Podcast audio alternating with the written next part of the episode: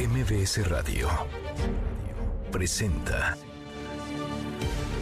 una forma distinta del periodismo de actualidad, donde las claves son informar, cuestionar y entretener. Manuel López San Martín en MBS Noticias. Martes, martes 20 de junio, la hora en punto movida. Muy movida esta tarde, hay mucha información. Soy Manuel López San Martín, gracias. Muchas gracias que nos acompaña. Acaba de estar como todos los días, como todas las tardes, todas las voces, día 2 de los recorridos, día 2 de la campaña. Dicen que no es campaña, pero se parece muchísimo a una. Las corcholatas, los seis aspirantes a la candidatura presidencial eh, por Morena, se mueven. El presidente López Obrador dice que nadie de su familia, ni sus hijos, ni su esposa, se van a meter en el proceso interno. Está platicando del asunto. Por cierto, nombró ya al eh, nuevo secretario del Trabajo, a quien va a relevar en el cargo a Luisa María Alcalde, que ayer fue designada secretaria de Gobernación. Mucho que poner sobre la mesa. Tarde arrancamos con las voces y las historias. Las voces de hoy. Andrés Manuel López Obrador, presidente de México. Mi familia cercana, mis hijos, mi esposa, Beatriz, no nos metemos en nada en este proceso. Nosotros no tenemos favoritos, ni hombres ni mujeres. Gerardo Fernández Noroña, aspirante presidencial por el PT. Y quienes nos quieran ayudar, que pongan una cartulina en su puerta, en su ventana, que diga Noroña es pueblo.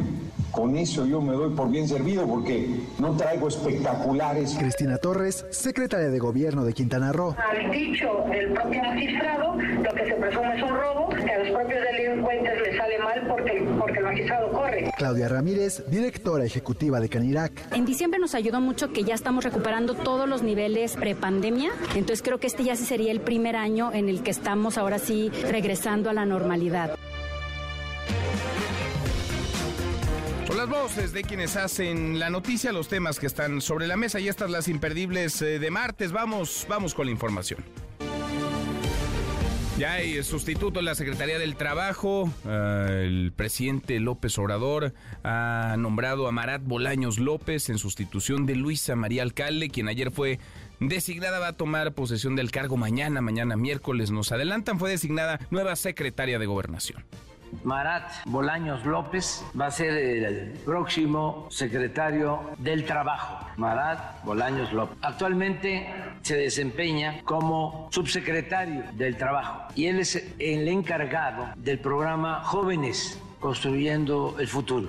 El encargado, pues, de Jóvenes Construyendo el Futuro llega como secretario del Trabajo Joven. Además, un joven como también joven es Luisa María Alcalde, la nueva secretaria de Gobernación. A propósito del presidente y a propósito de la mañanera, dijo que su familia cercana, sus hijos, su esposa, Beatriz Gutiérrez Müller, se van a mantener al margen del proceso interno en Morena para elegir al coordinador o coordinador en defensa de la cuarta transformación, al próximo, pues, candidato presidencial. La voz del presidente. No quiero opinar sobre el proceso. Además, ya lo he dicho muchas veces, estamos iniciando una etapa nueva, sin tapados, sin destapes, sin dedazo. Entonces, mi familia cercana, mis hijos, mi esposa, Beatriz, no nos metemos en nada en este proceso. Nosotros no tenemos favoritos, ni hombres ni mujeres.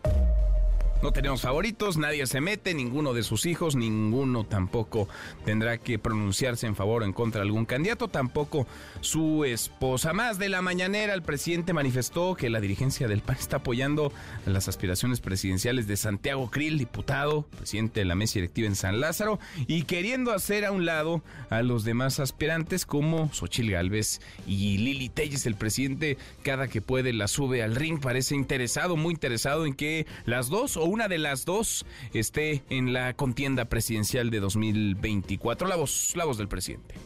Ya estoy eh, viendo que el aparato del PAN está apoyando a, a Krill y están queriendo hacer a un lado a los demás, ¿no? Entonces, no, no, no pueden hacer a un lado a Xochitl ni a Lili Telles. Todos tienen derecho, todos tienen derecho. Todos, eh, todos tienen derecho. El presidente sale en defensa entonces de Lili Telles y de Xochitl Galvez. Y sí parece que hay una cargada interna en Acción Nacional para que Santiago Krill sea el candidato eh, presidencial, aunque no es el que más eh, pasiones despierta, no es el que más entusiasmo contagia, ni siquiera es el que está primero en las encuestas, no es el más taquillero, pero pues la dirigencia del partido Marco Cortés, el presidente del PAN, lo quiere a él como candidato. A ver cuando anuncien el método para elegir al aspirante presidencial próximo 26 de junio, cuál es no solamente la forma, sino los tiempos los momentos, el mecanismo para hacerlo. El aspirante presidencial, vamos a darle una vuelta a las corcholatas, ¿cómo van? Gerardo Fernández Noroña en su recorrido por Guelatao, Oaxaca, llamó a la población a ayudarlo a promocionarse poniendo en sus ventanas cartulinas con la frase Noroña es pueblo porque dice no tiene dinero para anuncios espectaculares u otro tipo de publicidad. Yo estoy eh, participando dentro de los seis cinco compañeros y una compañera que buscamos la coordinación nacional de los comités en defensa de la cuarta transformación. No son los comités de Morena, no son los comités del PT, no son los comités del Verde, es del movimiento, en unidad del pueblo, en unidad del movimiento, en unidad los partidos del movimiento. Y quienes nos quieran ayudar, que pongan una cartulina en su puerta, en su ventana, que diga Noroña es pueblo. Con eso yo me doy por bien servido porque no traigo espectaculares. Bueno, que le ayuden entonces con cartulinas para para que haga campaña. Dice que no trae dinero. 5 millones de pesos les puso la dirigencia Morena a los cuatro aspirantes de ese partido. 5 millones deberá poner también el PT y 5 el Partido Verde para cada una de las seis eh, corcholatas, para logística, para viáticos, para boletos de avión, para hospedaje, en fin. Es el dinero que tendrán para estos 70 días de recorridos por el país. Claudia Sheinbaum, ex jefa de gobierno de la Ciudad de México, está en Hidalgo. Eh, allá tendrá una asamblea informativa tener una concentración muy grande. Eh, parece que esa va a ser su estrategia, su dinámica. Mítines grandotes con miles de personas. Ayer uno en Oaxaca, en la capital oaxaqueña. Hoy uno en la capital eh, de Hidalgo, en Pachuca. En, va a tener un mitin pues con muchos, con muchas personas, con muchos simpatizantes imagino que llegarán de manera voluntaria y no habrá acarreados ni costará el traslado. La logística, el ex titular de la Secretaría de Gobernación, Adán Augusto López, hace campaña en Zacatecas, también un meeting muy grandote. Ayer tuvo otros en Jalisco, hoy Hoy repetirá la dosis en Zacatecas, le apuestan a estas grandes concentraciones. Marcelo Ebrard compartió una fotografía en Teotihuacán, estaba con su esposa Rosalinda Abueso y posteriormente se presentó en Ecatepec para el evento Juventudes por el Futuro de la Transformación. También un evento eh, nutrido, grande. Llegó, por cierto, un hermano, el presidente López Obrador, llegó Pío López Obrador hasta Ecatepec para acompañar a Marcelo Ebrard y las últimas dos eh, corcholatas, Ricardo Monreal, Manuel Velasco, están haciendo sus recorridos en el Estado de México y Nuevo León respectivamente. México, México sigue pasando por un calor infernal. El Servicio Meteorológico Nacional informó que se mantendrá la tercera onda de calor que parece ya le gustó, ya vive entre nosotros. Ambiente caluroso, muy caluroso en la República Mexicana. Debido a estas condiciones se esperan temperaturas máximas superiores a 45 grados centígrados en Campeche, Coahuila, Nuevo León, San Luis Potosí, Sonora, Tabasco, Tamaulipas, Veracruz y Yucatán. Al menos nueve entidades, pues, llegarán a los 45 grados centígrados este día. el Centro de Derechos eh, Humanos Miguel Agustín Pro Juárez recordó que a un año, se cumple un año ya, del asesinato de dos sacerdotes jesuitas, Joaquín Mora y Javier Campos, y también de un guía de turistas, Pedro Palma, también, además del joven Paul Barrellesa, en Cerocahui, en Chihuahua, en la Sierra Tarahumara, se mantiene la exigencia de justicia, de verdad y de paz. Y ojo con esto, qué preocupante, muy delicado. El magistrado presidente del Tribunal Electoral del Estado de Quintana Roo, Sergio Avilés Domenjí, fue secuestrado anoche frente a su casa en Chetumal, liberado dos horas después. Hay video incluso el momento en el que llegan y, lo levantan. Estaba en su camioneta, estaba revisando algunos documentos a las puertas de su casa. Llegan unos hombres, él trata de escapar, se va corriendo, pero lo alcanzan, lo meten a un vehículo, lo levantan, se lo llevan, regresa eh, golpeado. Mi video, el video sobre esto está ya en eh, mis cuentas eh, sociales, en mis redes sociales, arroba M. López San Martín. Y Rusia aprobó una ley por la que se permite que delincuentes condenados puedan alistarse en las Fuerzas Armadas en tiempos de movilización y ley marcial. La ley estipula que los ciudadanos que hayan cumplido sus penas y aquellos que tengan antecedentes penales prescritos o no puedan a partir de ahora formar parte de las tropas rusas, una medida adoptada en el marco de la guerra en Ucrania. Y en las buenas, porque con todo y calor, que ya es costumbre, tendremos eh, buenas noticias, querido Memo Guillermo Guerrero. ¿Cómo Mi estás? querido Manuel, pues muy feliz porque hoy, según la ciencia, es el día más feliz del año, el ¿Ah, Yellow sí? Day. Ándale. En contraposición de aquel Blue Monday de enero. Es hoy el último lunes de enero, ¿no? el, Blue Monday. el tercer, creo ¿El que el tercer lunes de enero, pero hoy Es enero que se ve interminable. que no se acababa ni Nunca, llegaba la quincena. nunca. Pero hoy se supone que es el día más feliz del año, que porque ya ve- se van a acabar las clases, que porque ya vienen las vacaciones, van este Que porque el verano, ahí que viene. el verano, todo Que el eso. calorzote. No sé si ahora es muy feliz con este calor. Hay algunos estudios que dicen que la gente se pone más de malas con Sí. el calor. Sí. Yo siempre estoy de buenas, mi querido Tú Manuel. siempre estás contento. Entonces, vamos a darle Siempre tienes noticias, calor y siempre estás contento. Siempre estoy de buenas, mi Has aprendido a convivir con el calor desde hace muchos años. Pero ya platicaremos Entonces hoy es el día más feliz El del día año. más feliz Bueno, del año. bueno. Pues Eso esperemos. Esperemos. Les daremos a la mitad del día. Hasta ahora vamos bien. Gracias, Memo. Gracias, Manuel. Guillermo Guerrero, ¿qué traes hoy en Deportes? Alex, Alejandro Bañanos, muy buenas tardes. Buenas tardes, Manuel. Día de relativa calma aquí en Houston. La selección mexicana recibió día libre. Recargar pilas, recargar energías. Jaime Lozano, que está próximo a arribar a Houston y reportar con sus seleccionados. Y también hablamos de la Eurocopa, eliminatorias rumbo al torneo europeo. Esto y mucho más. Escuchamos al ratito. Lo platicamos pues al rato, sí. Nuevo director técnico en la selección. No duró ni 130 días el anterior. Qué desastre. Qué desastre en muchos frentes, en distintos peldaños, en diferentes escalones en nuestro fútbol, que fue apaleado, humillado. La semana pasada 3 a 0 cayó la selección mexicana frente a los Estados Unidos. Ahora lo conversamos hasta aquí el resumen con lo más importante del día. Están en el día dos de recorridos, de campañas. Los aspirantes a la candidatura presidencial de Morena van deslizando algunas eh, propuestas, algunos otros ocurrencias, pero la constante es todos quieren estar cerca, vaya pegaditos, bien alineados con el presidente López Obrador y la 4T. Todos se llenan la boca hablando de unidad, todos aseguran que habrá además continuidad de la 4T y el presidente López Obrador así lo ha pedido, así lo ha exigido. De eso queremos platicar con ustedes esta tarde. ¿Ustedes creen que todos los candidatos, los aspirantes a candidatos, candidatas en 2024 por Morena garantizan como exige el presidente López Obrador la continuidad de la 4T? ¿Sí? ¿Todos? ¿Algunos? O ninguno opine arroba MBS Noticias, nuestro WhatsApp 5524 99125 viene el teléfono en cabina 5166 1025. Hoy es el día 2 de nuestro recorrido al encuentro del pueblo de México. Y quienes nos quieran ayudar, que pongan una cartulina en su puerta, en su ventana, que diga Noroña es pueblo. Con eso yo me doy por bien servido porque no traigo espectaculares. Nos vamos a sujetar a los 5 millones, que son lo que se estableció por parte del partido. De las cuentas no lo hemos consultado todavía. La unidad, mantenerla como una primicia fundamental para que el movimiento siga siendo el motor de transformación. Le vamos a ganar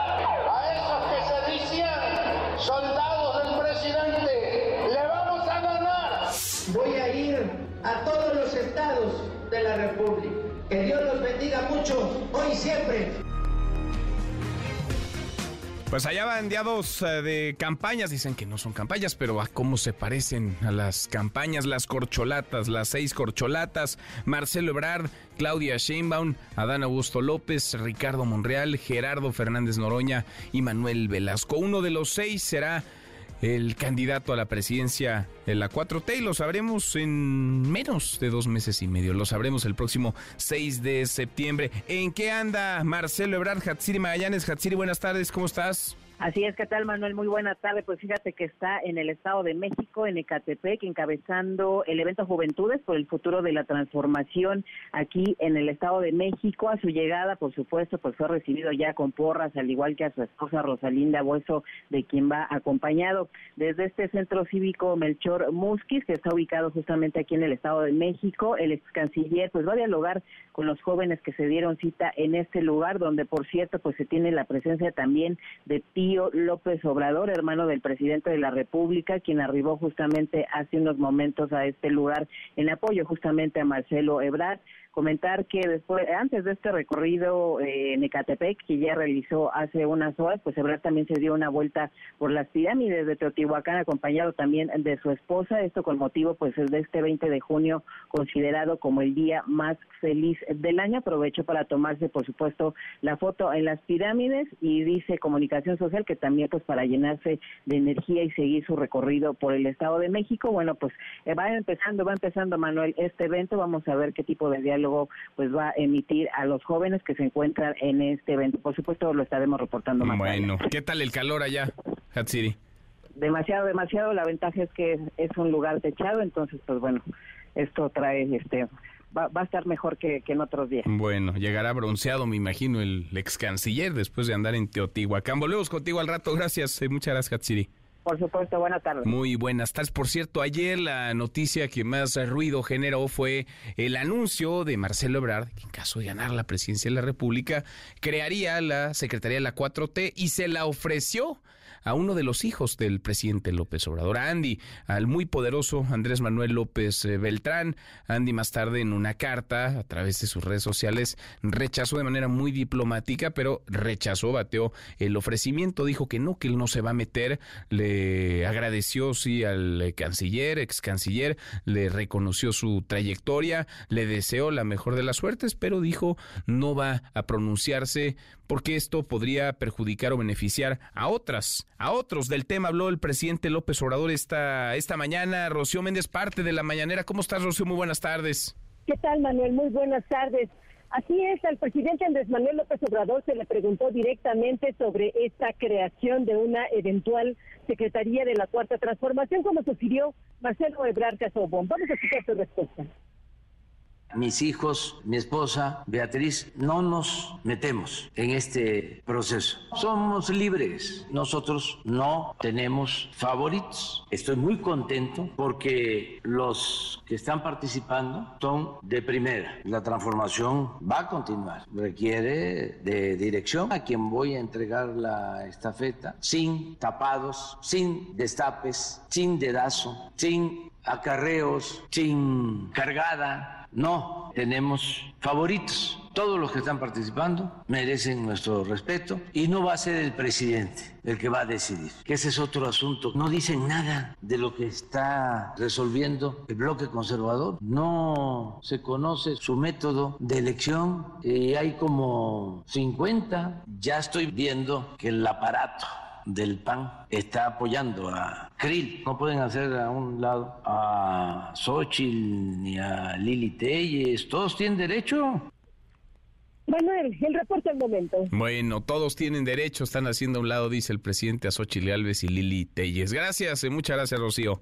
Buenas tardes. Muy buenas tardes. Le gusta darle consejos o por lo menos expresar su punto de vista sobre lo que hace o deja de hacer la oposición. La oposición que va tarde, tardísimo. El 26 de este mes dará a conocer el método para elegir a su candidato. Morena están en recorridos. Vaya, claro que los tiempos de sucesión van adelantados, pero en la oposición tienen que despertar y ya. Tiene un montón de manos levantadas. Hay 12, 13, 14 aspirantes a la candidatura, pero si acaso con los dedos de una mano y nos sobran, podemos considerar en serio algunos perfiles que puedan ser no solamente competitivos y entusiasmar, apasionar, sino tener una trayectoria que les permita abanderar una propuesta seria desde la oposición. Adrián Jiménez, ¿dónde anda? Claudia Sheinbaum. Adrián, muy buenas tardes.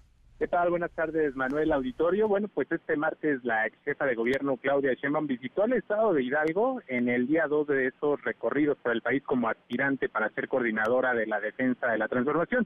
En el reloj monumental de Pachuca, la política destacó que es la única mujer entre las corcholatas de Morena y sus aliados, dijo que ello representa un símbolo de que hay un menor machismo en el país y de que cada vez más mujeres participan en la vida pública y ocupan más posiciones en este sector. Vamos a escucharla. Imagínense haber dicho que no, porque son símbolos. El que una mujer participe en la encuesta no solamente representa la igualdad de las mujeres en todos sentidos, sino que es un símbolo, que México ya no es tan machista como era antes, que hoy hay muchas mujeres que están en puestos de decisión muy importantes.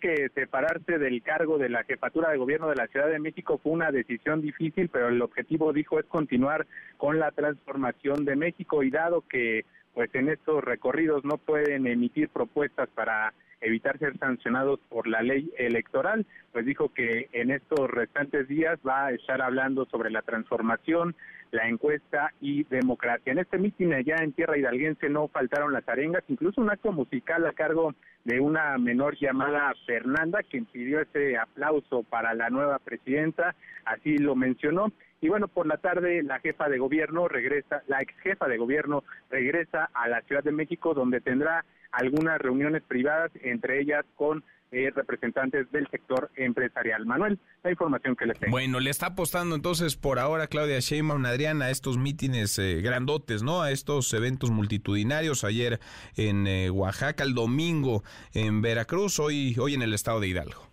Así es, son, son eventos grandes donde pues las estructuras que simpatizan con ella de, de su partido pues organizan estas es, estos mítines donde pues no les quieren llamar así, pero que son mítines y que se convierten en esas eh, supuestas asambleas informativas y ahí eh, pues eh, le organizan porras, en fin, todo, todas estas muestras de, apoyo que ya te decía, incluso un, un acto musical a cargo de una menor que cargó, que cantó dos, dos, dos canciones para amenizar al público que pues aguantaba eh, bajo los rayos del sol y una temperatura muy, muy elevada. Bueno, les dicen asambleas informativas, aunque en realidad son mítines de, de campaña. Adrián, gracias. Buenas tardes. Muy buenas tardes, sí, pero cada quien en Morena va rebautizando la realidad y reescribiendo la ley electoral. Ahora con 23. Pausa, volvemos, volvemos, hay más. Siga a Manuel López San Martín en redes sociales. Twitter, Facebook y TikTok. M. López San Martín. Continúa con la información con Manuel López San Martín en MBS Noticias. MBS Noticias con Manuel López San Martín. Continuamos.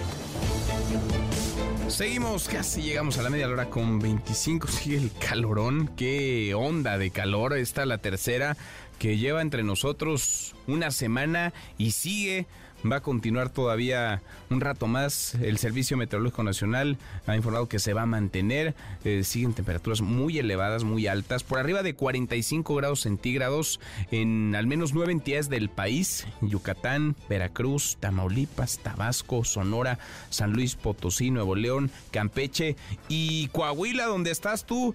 ¿Cómo se vive el calorón? Camelia Muñoz, Camelia, buenas tardes, ¿cómo te va?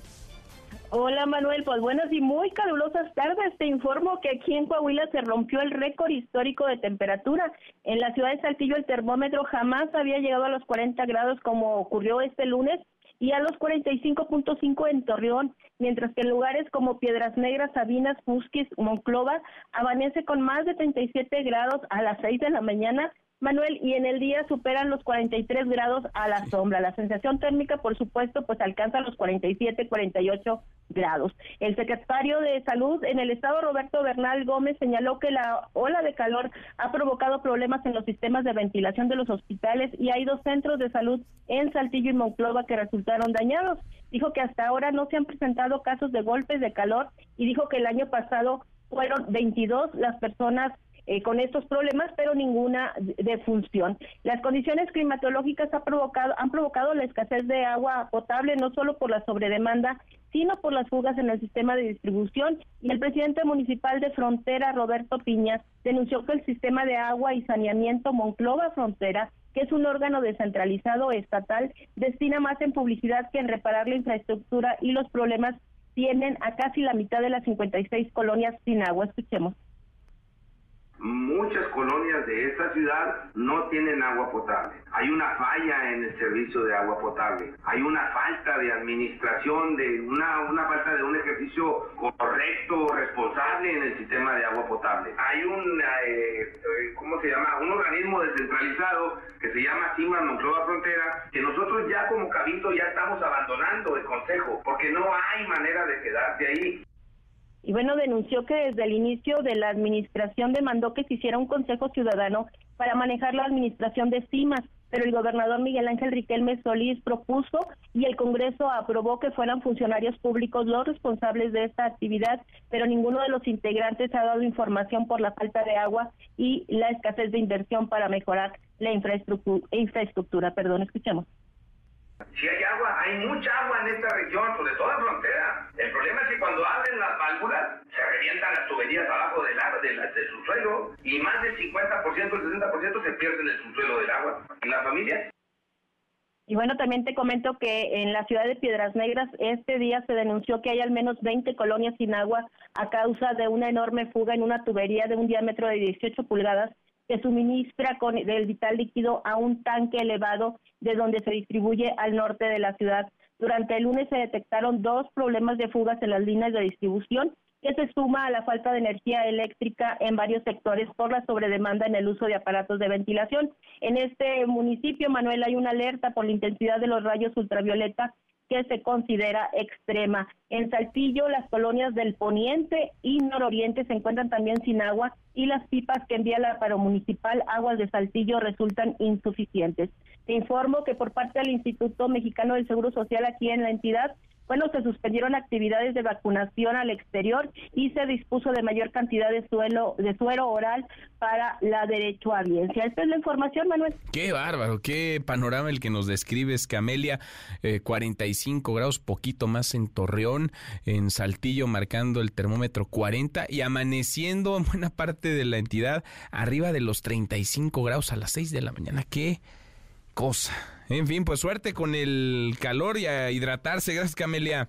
Muy buenas tardes. Muy buenas tardes. Y en Nuevo León, pues eh, más o menos en las mismas, ¿o no? Judith Medrano, Judith, ¿cómo te va? Muy buenas tardes. Hola, ¿qué tal, Manuel? Pues buenas y calurosas tardes. Y es que este intenso calor ha dejado, que se ha dejado sentir aquí en la entidad pues también tristemente ha dejado pues casos sospechosos de muerte por golpe de calor, constantes fallas en la energía eléctrica, falta de hielo en los establecimientos, además de la evaporación del agua en las presas. Hoy estaba convocada, Manuel, una rueda de prensa con la titular de la Secretaría de Salud, Alma Rosa Marroquín, pero se canceló sin un motivo aparente. Y es que, de acuerdo con datos periodísticos, los fallecimientos serían cuatro entre los que están un indigente, una persona que llegó a un hospital público, otro más en las afueras de la Catedral de Monterrey y otro, eh, pues una persona que murió en la vía pública. Él iba caminando, se desvaneció y pues ya no tenía signos de vida. Aunque estos casos, hay que recalcarlos, no han sido establecidos de manera oficial por la autoridad. El día de hoy esperábamos poder conocer más acerca de esta información en esta rueda de prensa de Nuevo León informa, pero pues Dijeron que será hasta el día de mañana cuando se tenga ya la versión oficial por parte de la autoridad. También te quiero comentar pues que definitivamente este intenso calor pues ha sido ya charla habitual entre los regios y dicen que con tal intensidad pues hacía muchos años que no se sentía. ¿Qué fue lo que nos dijeron, Manuel? Vamos a escuchar. La verdad sí, no me había tocado tanto la calor estos años, está un poquito muy feo, ya no se puede salir a la calle. Pues sí, me trato de hidratar mucho, casi no salgo mucho al sol, estoy pues más en pues, donde está más fresco. Hay que estarse hidratando, no exponerse a los rayos del sol. ¿Usa bloqueador y todo? No, nada, pero lo menos que se pueda, pues donde trabajo es puro calor y todo, te has acostumbrado. Yo sí, pero he visto muchas áreas aquí en Monterrey donde no ha habido luz. hay que estarse hidratando, hay que tener mucho cuidado con estos rayos del sol, están muy fuertes y como se ve va a estar más fuerte, ¿verdad? Nada, tomar agua, ¿qué más? Es lo único que se puede hacer. ¿Recuerda alguna temperatura extrema en otros años así de su vida? Como esta igual no, esta es la única vez que se ha sentido más el calor. En algunos municipios como Monterrey, Apodaca, García, Escobedo, Santiago y San Pedro, sí, ese municipio en donde está en el ranking de mejor. Pues ahorita no es así, porque se han presentado fallas en la energía eléctrica hasta por cinco días. Y eso, bueno, pues imagínate estar con intenso calor de 45 grados a la sombra, pues la están pasando muy mal, no solamente los sanpetrinos, sino toda la gente que no tiene la energía eléctrica. También nos han informado que en, la, en, el Instituto Mexicano de Seguro Social han sido programadas 100 cirugías de las 1.600 que realizan eh, de manera semanal porque pues no hay energía eléctrica, no se dan abasto y tienen que tener pues una buena ventilación en, en el área de quirófanos y por ese motivo se han tenido que eh, cambiar algunas eh, cirugías. También en el municipio de Monterrey recordarás que el año pasado pues no teníamos agua, pero ahora aparentemente tenemos un poquito más y por ese motivo los tres parques públicos pues van a tener abiertas sus temporadas de albercas, pero a partir del próximo sábado, mm. para que al menos la gente, los regiomontanos, pues puedan refrescarse pues un poquito más y encontrar un oasis en este desierto y en estas altísimas temperaturas que tenemos. Altísimas, esta tercera onda de calor que vaya que ha golpeado y vaya que estamos sufriendo en todo el país. Saludos, gracias, muchas gracias Judith. Manuel, te mando un abrazo hasta la Ciudad de México. Otro de vuelta, muy, muy buenas tardes. Coahuila, Nuevo León, con temperaturas eh, récord. ¿Qué hay de la Ciudad de México? El calorón, vaya que se siente y se sufre. Juan Carlos Alarcón, Juan Carlos, buenas tardes. Efectivamente, Manuel Livino señalas, pues siguen muy altas las temperaturas en la Ciudad de México y el termómetro ha llegado a los 33 grados con sensación térmica de 35 e incluso hasta 37 grados. La Secretaría de Gestión Integral de Riesgos y Protección Civil activó una vez más las alertas naranja y amarilla para la Ciudad de México ante el incremento de calor la tarde de este martes. Y es que estas alertas, pues precisamente son un eh, mecanismo para advertir a la ciudadanía de que el calor estará de forma muy intensa y hay que tomar precauciones. Se prevé que en las alcaldías Tlalpan, Magdalena Contreras, Milpa Alta, Tlalpan y Xochimilco, prácticamente todas las que se encuentran hacia el sur y surponiente, el termómetro marcará entre 28 y 30 grados que se establece en alerta amarilla para las alcaldías Venustiano Carranza, Tláhuac, Miguel Hidalgo, Iztapalapa, Iztacalco, Gustavo Amadero, Coyoacán, Cuauhtémoc, Benito Juárez y Álvaro Obregón, así como Azcapotzalco, la activación es para alerta amarilla. Eh, justamente pues persiste el riesgo de altos niveles de rayos ultravioleta, por lo que la dependencia sugirió el uso de bloqueador solar y gafas oscuras. El metro, sin duda, Manuel, sigue siendo el transporte donde más impacta la ola de calor por la cantidad y las miles de personas que diariamente viajan en ese sistema de transporte, pero las calles, las calles también son agobiantes por el calor. Vamos a escuchar. La chamba, pues sí, no trabajas bien, no trabajas bien, tienes que andarte refrescando. Es insoportable el pinche calor. Bueno, a mí me afecta en que se me sube muchísimo la presión y mis niveles de azúcar se alteran por lo mismo. Eh, tengo mucha ansiedad porque tengo que tomar bastante agua e ir al baño cada, cada ratito. Los menores de edad y los adultos mayores son quienes más resienten las altas temperaturas, por lo que se considera mantenerlos bien hidratados. Se prevé que esta ola de calor siga los próximos días, por lo cual la Secretaría de Gestión Integral de Riesgos pidió una vez más a la ciudadanía extremar los cuidados para evitar un golpe de calor. La misma sugerencia es para el cuidado de las mascotas a las que hay que hidratarlas permanentemente y no exponerlas a los rayos del sol. Manuel, el reporte que tengo. Gracias, Juan Carlos, muchas gracias.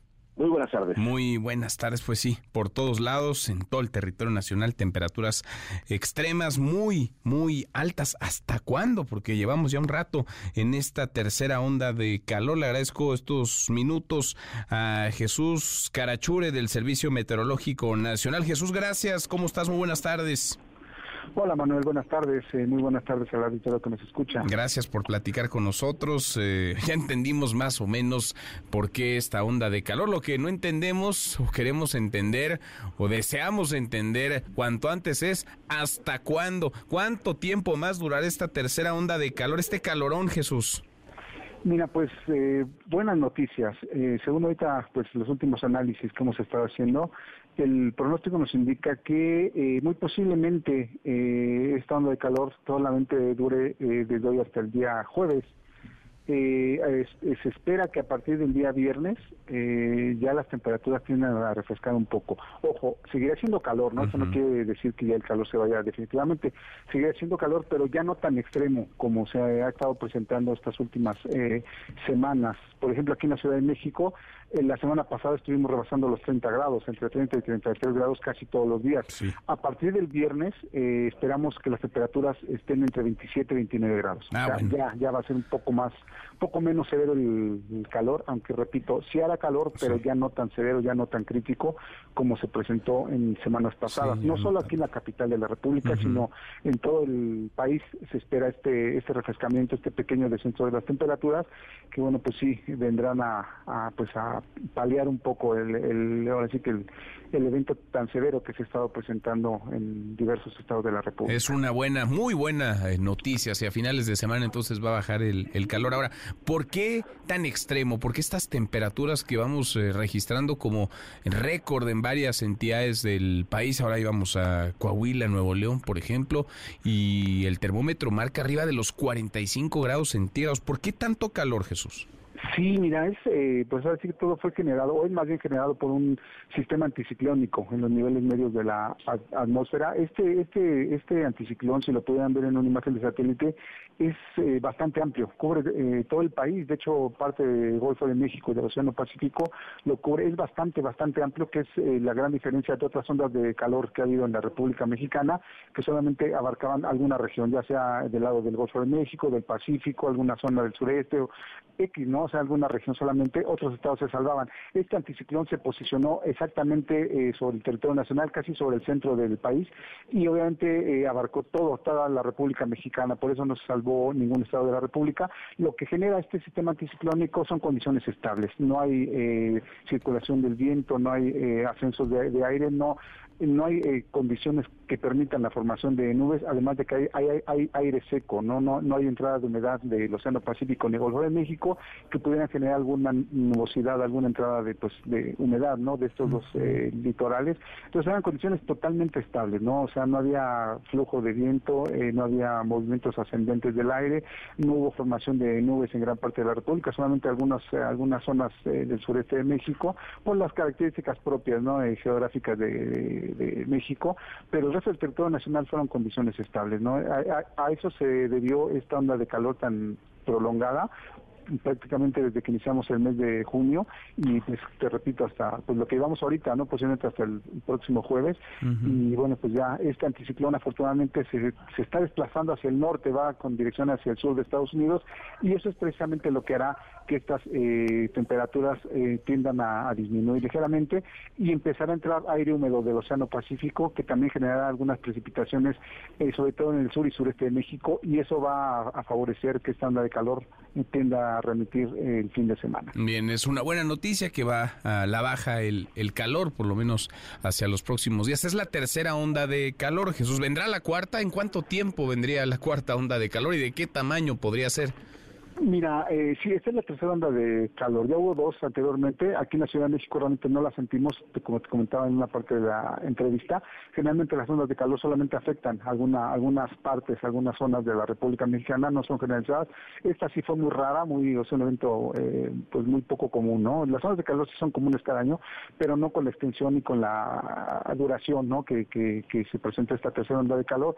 Sí hay probabilidad de que se presente una cuarta onda de calor, sobre todo para julio. Hay que recordar que también eh, entre mediados de julio y mediados de agosto se presenta lo que es la canícula, que también es una disminución de, las precipitaciones, lo que genera otro incremento de las temperaturas. Entonces puede eh, combinarse ¿no? una cuarta onda de calor con, con, la, con la presencia de la canícula, que bueno, pues otra vez generará eh, algún incremento de las temperaturas. Esperamos que no sea tan severo como este, no no necesariamente va a tener que ser tan severa eh, la cuarta onda de calor como como fue la, la tercera que estamos pasando, pero sí, sí hay probabilidades de que, de que vuelvan a incrementarse las temperaturas. Repito, esperemos que no sea tan severa y que las temperaturas no se disparen tanto como, como fueron eh, en esta tercera onda de calor. Pues ojalá, porque esta sí que se ensañó y agarró parejo todo, todo el país pintado, veíamos los mapas pintado en en rojo con temperaturas muy altas, muy, muy extremas. Jesús, gracias por estos minutos. Muchas gracias por platicar con nosotros. Un saludo a, todos y que tengan un, buen día. igual para ti, muy, muy buenas tardes. Así las cosas, así las previsiones. Ya va a bajar el calor, pero esa es la buena. La mala es que todavía falta. Será hacia jueves o viernes de esta semana. La hora con 42. Pausa, volvemos, volvemos, hay más. Redes sociales para que siga en contacto: Twitter, Facebook y TikTok. M. López San Martín. Continúa con la información con Manuel López San Martín en MBS Noticias. Ya estamos de regreso. MBS Noticias con Manuel López San Martín. Continuamos. Noticias. Diana Bernal. Cuarto para la hora, Diana, qué gusto escucharte con un temazo que como cada semana estoy seguro le importa, le interesa a quienes nos escuchan, el reparto de utilidades, quiénes, quiénes tendrían eh, derecho, qué empresas están obligadas a pagarlo. ¿Cómo estás, Diana? Hola, Manuel, qué gusto saludarte. Y sí, yo creo que este es un buen tema para tu auditorio, porque fíjate que precisamente este mes y el pasado fueron los meses límite para que los patrones pagaran el reparto de utilidades.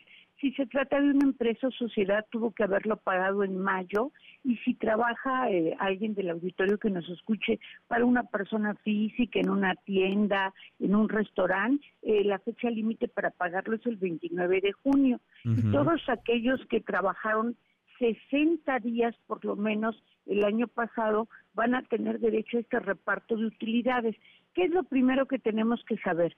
Que pues para repartir hay que tener, o sea, solo las empresas que generaron utilidades son las que están obligadas a repartirlas. ¿Y cómo puede un trabajador, una trabajadora, pues enterarse de si su empresa, su patrón, su patrona tuvo utilidades? Pues fíjate que esto es poco conocido, pero muy importante. El patrón tiene la obligación, después de que presenta su declaración anual de impuestos sobre la renta, donde aparece si hubo o no utilidades, tiene obligación de darla a conocer a los trabajadores. O sea, los trabajadores tienen derecho, aunque no haya sindicato, a conocer la declaración y desde luego pues estos datos son reservados y confidenciales, no los deben socializar e incluso si consideran pues que está mal que el patrón no esté reportando utilidades, pueden presentar una queja ante la Secretaría de Hacienda que estará obligada a resolverla en un plazo perentorio. O sea, si tienen la sospecha de que no están reportando, ¿pueden ellos solicitar esto? ¿Un, un trabajador cualquiera puede ir directo y solicitar esto, Diana? Exacto, eso es lo que no saben la mayoría de las personas, Manuel. Pueden ir y solicitárselo al patrón. Incluso sería bueno que si en esa empresa o en ese centro de trabajo no se ha pagado el reparto y no tienen sindicato, pues se junten algún grupo de trabajadores y le pidan al patrón la copia de la declaración anual de impuestos, que no es poca cosa. Y si no, Manuel, ya este subí para el auditorio de MBS todos los lugares y contactos con teléfonos donde pueden quejarse cualquiera de las personas que nos están escuchando si hay alguna irregularidad o no han conocido esta declaración de donde se generan las utilidades, porque pueden tener derecho, según el monto de las utilidades, hasta tres meses de salario, si hay suficiente dinero para repartir los tres meses de salario, o bien pueden tener derecho al promedio más alto del aguinaldo pagado en los últimos tres años.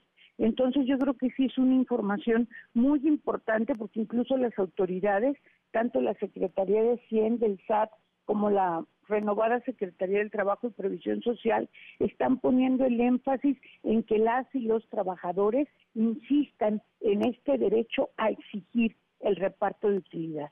Interesantísimo, Diana, como siempre. ¿Dónde te encuentra la gente con esto que acabas de decir? Estoy seguro que habrá un montón de, preguntas, de inquietudes. ¿Dónde te encuentran los, los radioescuchas? Claro que sí, estoy para servir al auditorio de tuyo, de MBS. Gracias. Y estoy en Twitter en arroba Diana Bernal LA1. Allí cualquier duda o pregunta que tengan, Manuel, tu auditorio, con muchísimo gusto las responderé. Gracias, Diana, qué gusto. Nos escuchamos la próxima semana. Manuel. Excelente tarde. Igual para ti, muy buenas tardes. 10 para la hora. Los numeritos del día. Citlali, ¿saben Citlali? Qué gusto saludarte, ¿cómo estás?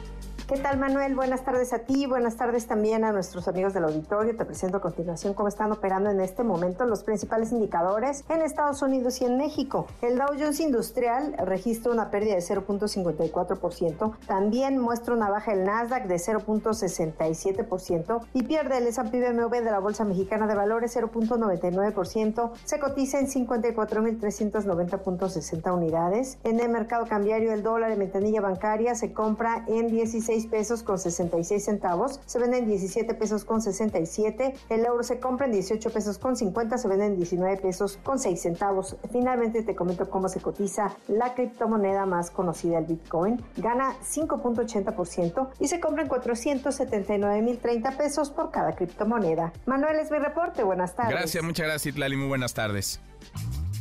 ¿Y si llenar tu carrito de súper también llena tu cartera? ¡Oh, sí! Recibe hasta 6 mil pesos de cashback comprando y ahorrando con HSBC. Entre más ahorras, más ganas. ¿Y si sí? Consulta más información en www.hsbc.com.mx diagonal sí.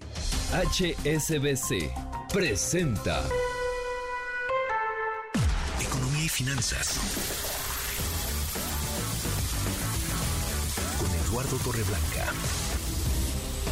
Lalo, qué gusto, qué gusto saludarte, ¿cómo estás? Manuel, me da mucho gusto, como siempre, poder saludarte y poder saludar al público que nos escucha. Buenas tardes. Muy, muy buenas tardes, Lalo. La inseguridad nos cuesta un montón de dinero, nos cuesta a los ciudadanos, nos cuesta como sociedad la inseguridad, la falta de Estado de Derecho. Le pasa la factura también a los países, Lalo, inhiben el crecimiento. Gastamos demasiado en esto, hay un costo enorme que pagamos, que pagamos todos y que tendría que absorber el gobierno, el Estado, los gobiernos, Lalo. Sí, tenemos que atender ese asunto porque la seguridad es un activo fundamental para cualquier economía. Y si no hay seguridad, no habrá inversiones que rindan.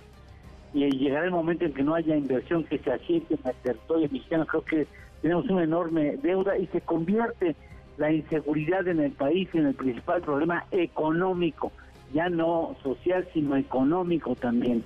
Eh, hoy eh, tenemos que recordar que ha transcurrido un año del asesinato de tres personas, dos de ellas jesuitas, Javier Campos y Joaquín Mora, y lamentablemente también tenemos que lamentar otros siete homicidios a sacerdotes católicos en distintas circunstancias.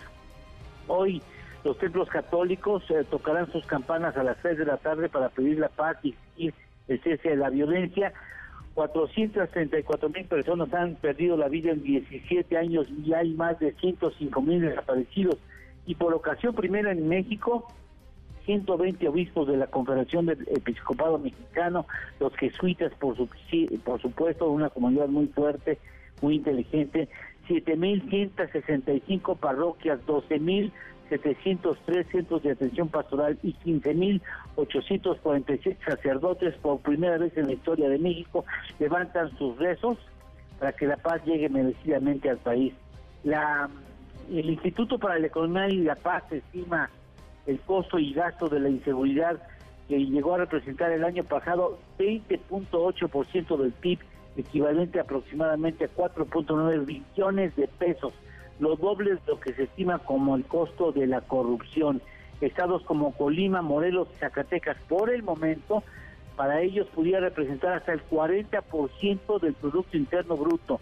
Es importantísimo que encontremos las fórmulas para atender este problema porque la inseguridad, eh, la, la, inseguridad se convierte en un problema económico y, y políticas públicas disfrazadas de permisibilidad en realidad demuestran incapacidad ante las estrategias y la actividad delictiva que ha tomado posiciones de mucha delantera, lamentablemente en mí. Sin duda, Lalo, porque es la principal obligación del Estado. Te diría incluso es la única obligación del Estado, garantizar la seguridad de sus ciudadanos.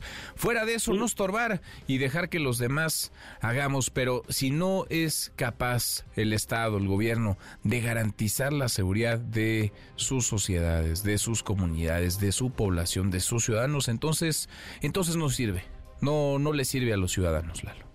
Claro, y ciertamente, ojalá entendamos que tenemos ese pendiente aún sin, sin atender debidamente. Sin duda. ¿Tenemos postre? Claro que sí, según el Global Peace Index, la, la, el país más seguro en el mundo es Islandia por décimo cuarto año consecutivo. Algo hacen bien en Islandia. Pues la segunda nación más segura, Nueva Zelanda. La tercera, Irlanda la cuarta Dinamarca y la quinta Austria. Mira. Estas son las cinco naciones más seguras en el mundo. Pues eh, volteemos a ver lo que están haciendo por allá y tratemos de replicar y de tropicalizar lo, lo bueno. Abrazo, gracias Lalo. Gracias Manuel, buenas tardes, buen provecho a todos. Muy buenas tardes, cinco para la hora. HSBC presentó. Tenemos como todas las tardes, claro que tenemos buenas noticias. Gracias, Manuel. Se acabó la ola de calor. Pero comenzó otra exactamente igual, por eso no se dio cuenta. Ah, ¿verdad? Póngase de buenas. Hoy es 20 de junio y según la ciencia, hoy es el día más feliz del año. El Yellow Day. Porque ya vienen las vacaciones, se acaban las clases y se juntan varios factores para Mi que usted se ponga feliz. ¿No? ¿No está feliz? Pues ahí le van unas buenas noticias. ¿Le gustan los videojuegos de foot? ¿A usted le dicen el FIFAs? ¿Y nunca se ha preguntado por qué no hay videojuegos donde salgan mujeres? Pues no más, porque en la actualización del FIFA 2023 podrá jugar el Mundial Femenil. Ya deje usted de jugar con Palencia, con el Conejo Pérez o con el Matador Hernández. Actualícese.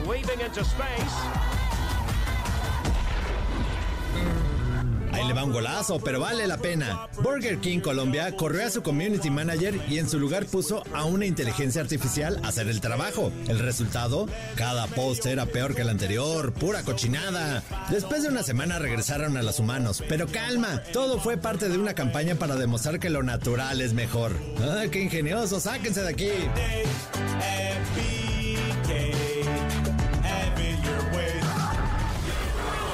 Y hoy es día de la serie. Sí, las series de televisión. Es la primera vez que se celebra. ¿A usted le gustan las series? ¿Se las devora en maratón? ¿Le gusta poco a poco mientras come palomitas? En mis tiempos las series eran como Koyak, El Auto Increíble, El Hombre Nuclear, Los Beverly Ricos. Pero ahora no. Ahora tenemos The Idol, La Casa del Dragón, La Casa de Papel, La Casa de los Famosos, La Casa de Toño. Ah, no, ese es un restaurante. Disfrute usted de una buena serie y que tenga usted un feliz martes.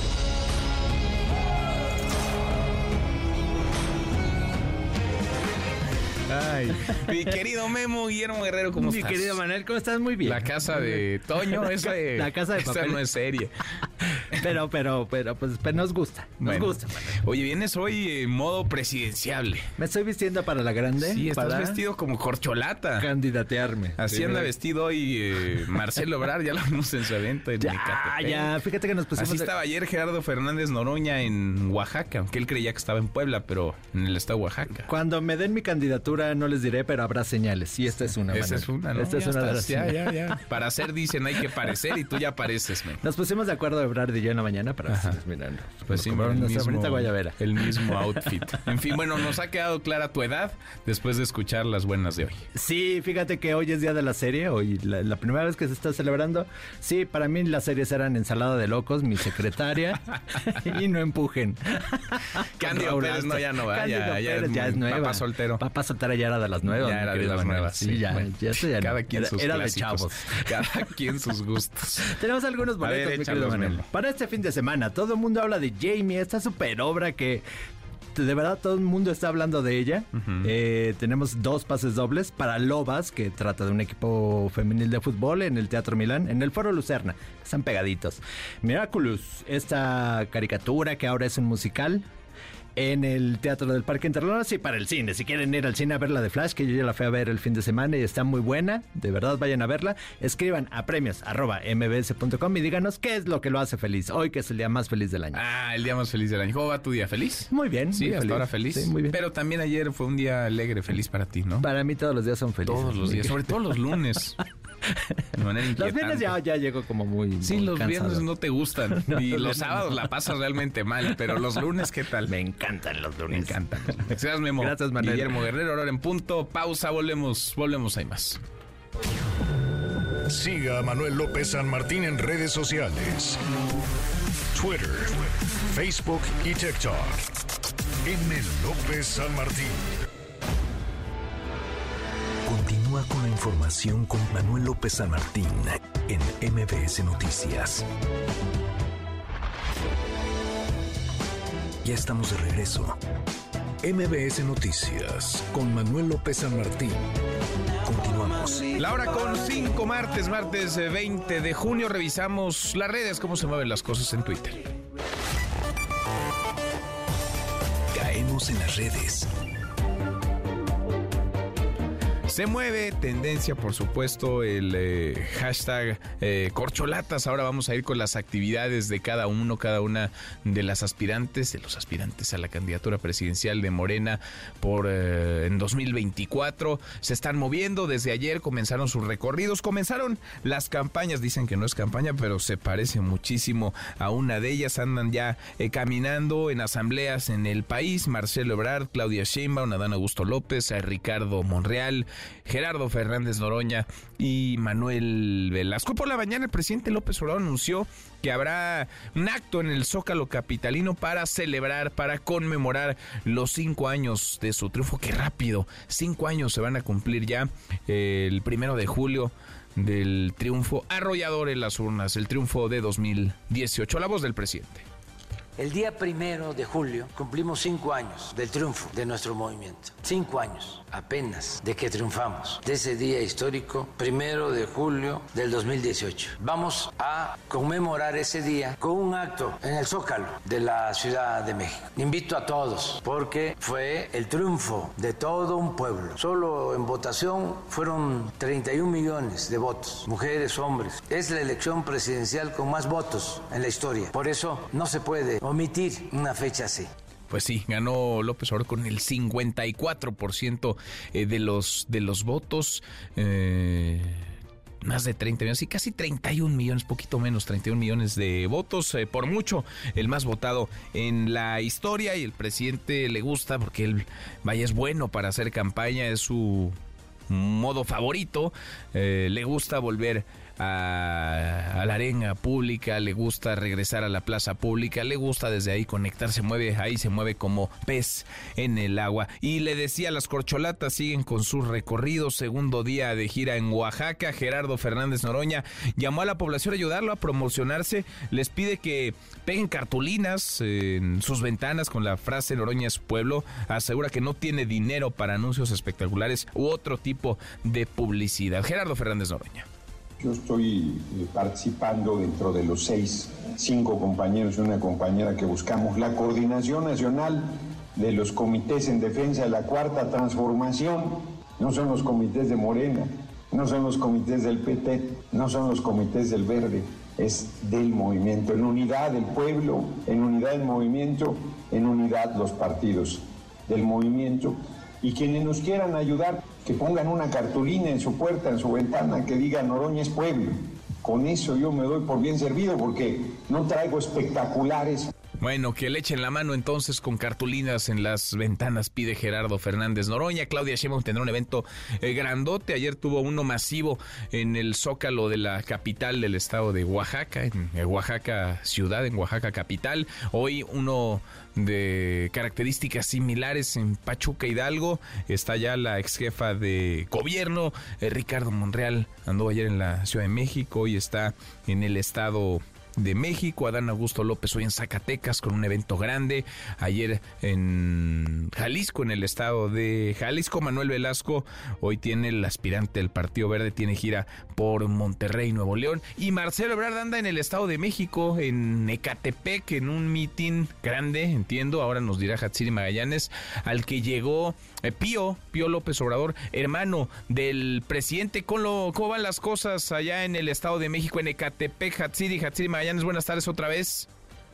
Así es, ¿qué tal Manuel? Muy buena tarde. Pues sí, ya eh, Marcelo Ebrard pues, ha dialogado con este grupo de jóvenes, con quienes, por cierto, pues se, comprometió a atender varias demandas que le hicieron los mismos, como por ejemplo resolver el problema de desabasto de agua creando un acuífero en la zona oriente. Eso sí, pues si gana justamente la candidatura y bueno, pues ya después la presidencia. En este diálogo también los jóvenes pues le estuvieron demandando eh, varios temas como seguridad y también pues el tema de las mujeres y también que haya más oportunidades para este sector en el Estado de México. Y si me permite vamos a escuchar algo que de lo que acaba de comentar justamente Marcelo Ebrard en torno a las demandas de estos jóvenes. Muchos avances ha habido contra la corrupción, contra los privilegios, contra la desigualdad, para no dejar solas a las personas que nos necesitan.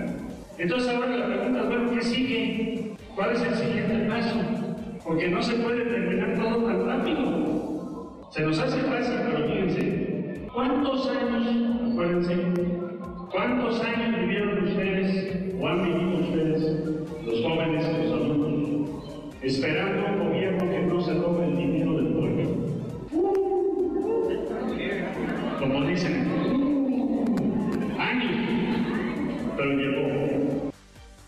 Bueno, justamente en este mensaje, acompañado de Tío López Obrador, hermano del presidente de la República, y de su esposa Rosalinda Abueso, pues admitió que para lograr todas estas cumplir todas estas demandas de los jóvenes, pues sin duda alguna va a necesitar primero ganar la encuesta en el proceso interno de Morena. Vamos a escucharlo nuevamente. Hay que ponernos a trabajar para esos objetivos desde ahora. No pretendo aquí decirles, oigan, por favor, apóyenme en la encuesta. A ver a quién le preguntan, porque no sabemos. Todo el país le van a preguntar, no sé, 5 mil, en todo el país. Entonces, al que le pregunten, pues ya sabe, ya tiene un criterio, ya platicamos, ya decidí que pienso. Bueno, necesitamos ganar la encuesta, si no, pues no pasamos el acuerdo. O cómo cambiar lo que tú dices, o los jóvenes.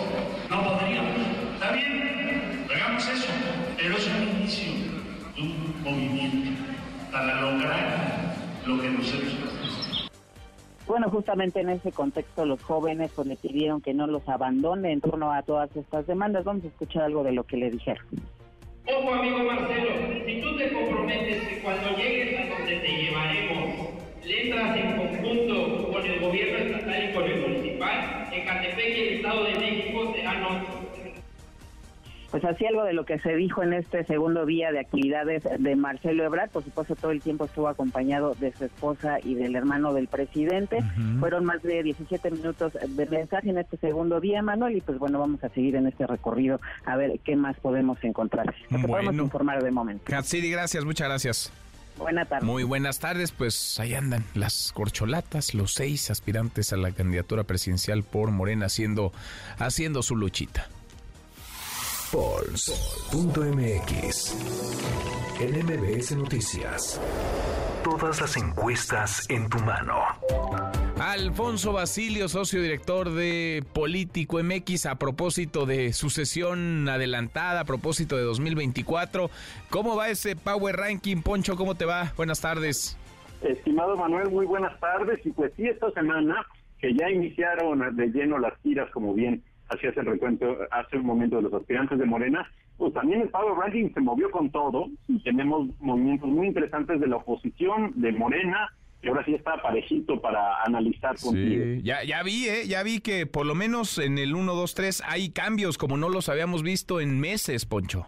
No, lo, no habíamos visto estos cambios en meses y por esto es relevante. Recordemos Sí. que el Power Ranking se nutre de todas las encuestas publicadas, eh, fiables, eh, que están registradas ante el INE y eh, pues a partir de eso y una metodología, pues hacemos este cálculo que genera un índice para cada aspirante presidencial que mide, digamos, el poder y la presencia que tienen. Entonces, vamos a ver el ranking en esta en el corte esta semana, Manuel.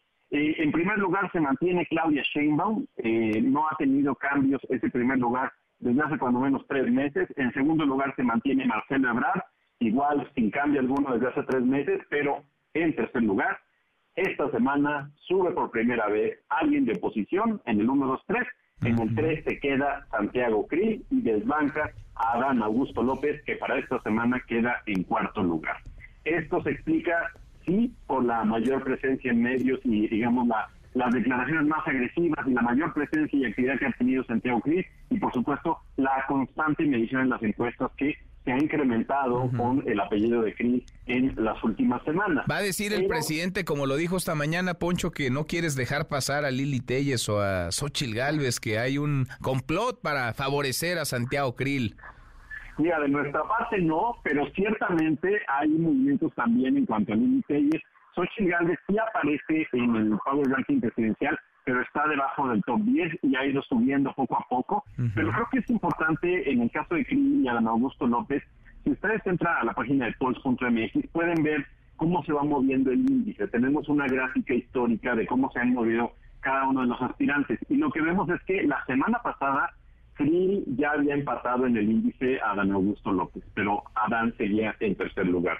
Para esta semana ya lo rebasa por cuatro puntos en el índice. Vamos a ver a la siguiente. Me parece que también Adán Augusto López con el inicio de la gira pues tendrá una mayor presencia. Vamos a ver cómo lo evalúan las encuestadoras. Pero eh, creo que eh, eh, ahora ir revisando los índices del Power Ranking que están en la página también será bien interesante por cómo ya se están moviendo todos los aspirantes. Déjame pasar rápido al resto del, ranking. Eh, Enrique La Madrid aparece en quinto lugar, sube cinco lugares esta semana. Es el mejor lugar que ha tenido en el Power Ranking de Force.mx y aparece pues es en el quinto lugar. Lili Telles baja dos, se queda en sexto. Mauricio Vila baja dos, se queda en séptimo. Beatriz Paredes sube tres, se queda en octavo. Ricardo Anaya se mantiene en noveno. Y recuerdas, Manuel, Ricardo Anaya había iniciado en el Power Ranking en cuarto, quinto lugar y ha ido descendiendo poco a poco mientras más aspirantes de la oposición se han movido mientras él, pues, digamos, sigue publicando videos, pero no ha tenido una actividad pública más, más eh, llamativa. Y sigue fuera de México, ¿no? Sigue sigue autoexiliado en, Estados Unidos. Tal cual, y eso claramente ahorita ya le está pesando y no, no está siendo tan considerado eh, pues en la audiencia, en el público y en la ciudadanía. Bueno, y pues... finalmente Luis Donaldo Colosio baja tres lugares, se queda en el 10, pero ojo, si ustedes se van más abajo y lo pueden revisar en la página de Paul, Manuel Velasco se dispara del lugar 22 al 15, ahí va subiendo Manuel Velasco después de, de su nombramiento o de su intención oficial para encabezar la coordinación de la 4T eh, con a 2024 y ahí abajo del top 10 hay movimientos también interesantes que vemos de cómo se están subiendo y están alcanzando y quieren llegar más arriba los aspirantes hacia 2024. Interesante. Bien, no veo aquí a Ricardo Monreal en el top 10, Poncho. No, Ricardo Monreal ha tenido unas malas semanas también. Eh, digamos que, ah, si recuerdas, en otros momentos habíamos habíamos reportado que él estaba en cuarto, quinto lugar. En este momento subió uno, está en el lugar 14. De hecho, uh -huh. está arriba en el corte de esta semana de Ricardo Monreal. Pero también seguramente, conforme pasen eh, los días, pues, eh, seguramente irá subiendo igual que Velasco por el simple hecho de las actividades que están teniendo y de, su registro como, como posible coordinador ¿Y Noroña, Fernández Noroña, dónde anda? Onceavo lugar, está en el lugar 11, este, digamos, Luis Donaldo Colosio está en el 10, Noroña está en el 11, Claudia Ruiz Mació está en el 12, Xochitl Galvez 13, Monreal 14 y Manuel Velasco 15. Bueno, pues interesa que hay de aspirantes. ¿A cuántos mide el Power Ranking, Poncho? Eh, tenemos más de 40, casi 50 aspirantes. Bueno, son pues, los que miden las encuestas, medio, son los que nos caen bien. Medio país, medio país. Está en el Power Ranking de, de Paul. Abrazo grande, gracias, Pocho.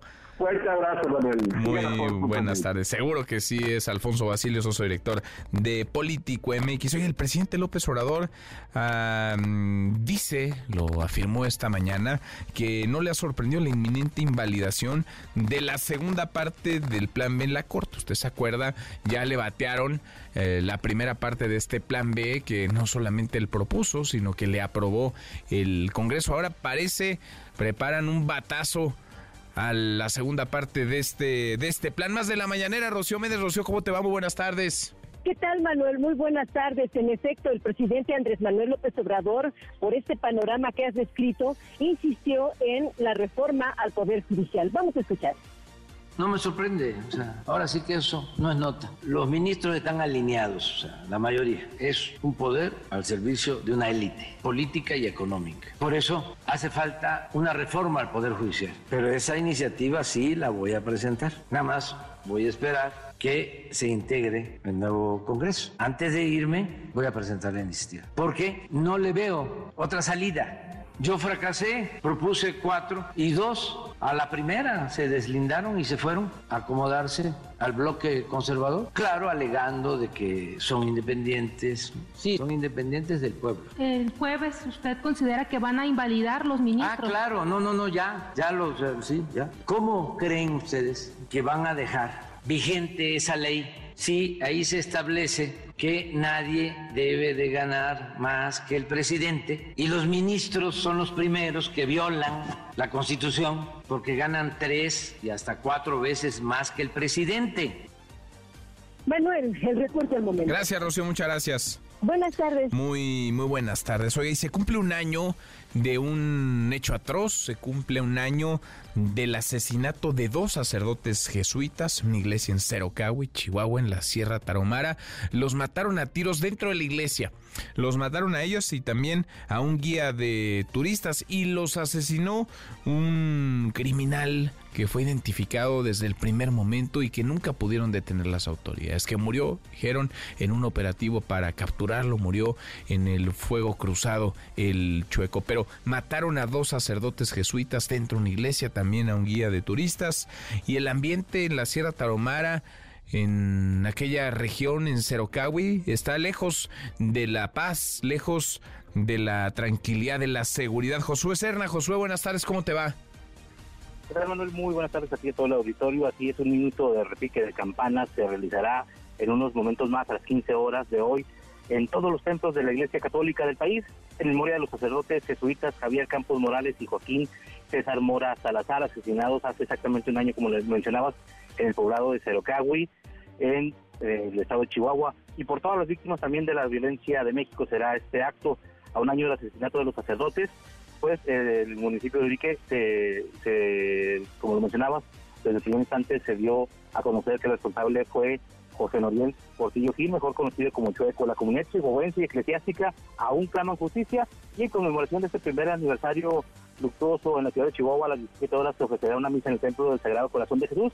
Al concluir la celebración se realizará la procesión del silencio con veladoras y se eh, hacia el memorial de feminicidios conocido como la Cruz de Clavos ubicado frente al Palacio Nacional aquí en Ciudad Juárez al mediodía se realizó una celebración en la catedral, donde además de pedir por el descanso de las almas de los sacerdotes asesinados, también se pidió por las víctimas de la violencia que azota la sierra de Chihuahua, azota el estado de Chihuahua y azota todo el país, todo México. Y también por las personas desaparecidas, otra gran problemática que se tiene. Escuchemos al obispo de la diócesis de Ciudad Juárez, José Guadalupe Torres Campo un año y por eso el Episcopado eh, de México convocamos el día de hoy a una jornada de oración. En cada iglesia, en cada catedral celebraremos una misa con esta intención. Orar, pedir por las víctimas de la violencia, familias, familiares, por los desaparecidos que son tantísimos. Así es, como lo mencionabas, el asesinato fue atribuido al líder criminal José Noriel Portillo Gil, conocido como Chueco, quien era buscado por las autoridades estatales y federales. Sin embargo, el pasado 21 de marzo de este año fue abatido en una brecha del municipio de Choix, Sinaloa, donde eh, se realizó un enfrentamiento entre civiles. Eh, esta persona al llegar a la morgue de aquel de la región, de, aquel lugar, las autoridades se dan cuenta que se parece a alguien que buscaban en Chihuahua, por lo tanto le, avisaron a la Fiscalía de Chihuahua para que fuera a identificarlo y finalmente se identifica eh, el cuerpo de esta persona como el del chueco y con esto se cerraron las investigaciones, concluyeron, lo cual pues desafortunadamente no se logró dar con los resultados de la investigación y determinar por qué se, dio el asesinato de estos, de estos sacerdotes. La, realidad, eh, sí, la realidad, Josué, es que nunca lo detuvieron, ¿no? La realidad es que nunca las instituciones del Estado mexicano pudieron hacer justicia, nunca lo pudieron presentar ante un juez y por tanto, pues no, no hubo ni habrá, ¿verdad? Porque está muerto este hombre, murió, como bien lo describes, en un enfrentamiento, en un fuego eh, cruzado. Gracias, muchas gracias, Josué. Buenas tardes, Juan. Muy buenas, hasta un año, pues, del asesinato de estos dos sacerdotes y un guía de turistas en una iglesia, dentro de una iglesia en Cerocagua Chihuahua, en la Sierra Tarahumara. Oiga, ¿y qué escena esta que se ha viralizado? El video está en mis redes sociales, arroba M. López San Martín. El magistrado presidente del Tribunal Electoral de Quintana Roo fue secuestrado anoche frente a su casa en Chetumal. Lo dejaron ir después. Israel García, Israel, buenas tardes, ¿cómo te va? Muy buena tarde, Manuel, para ti, todo tu auditorio. Te informo que después de pocas horas de haber sido secuestrado, Sergio Ávilas de Megui, magistrado presidente Tribunal Electoral de Quintana Roo, fue liberado por sus captores la madrugada de este martes. El magistrado regresó a su domicilio por propio pie. Presenta lesiones en cuerpo y cráneo. Hasta el momento no se sabe si son de gravedad. Los hechos se dieron alrededor de las diez y media de la noche del lunes cuando el funcionario se encontraba a un costado de su vehículo. Ahí fue abordado por dos hombres armados que lo persiguieron y lo sometieron según aparece en el video que bien comentas. La familia del magistrado denunció el hecho al número de emergencias 911 20 minutos después del secuestro.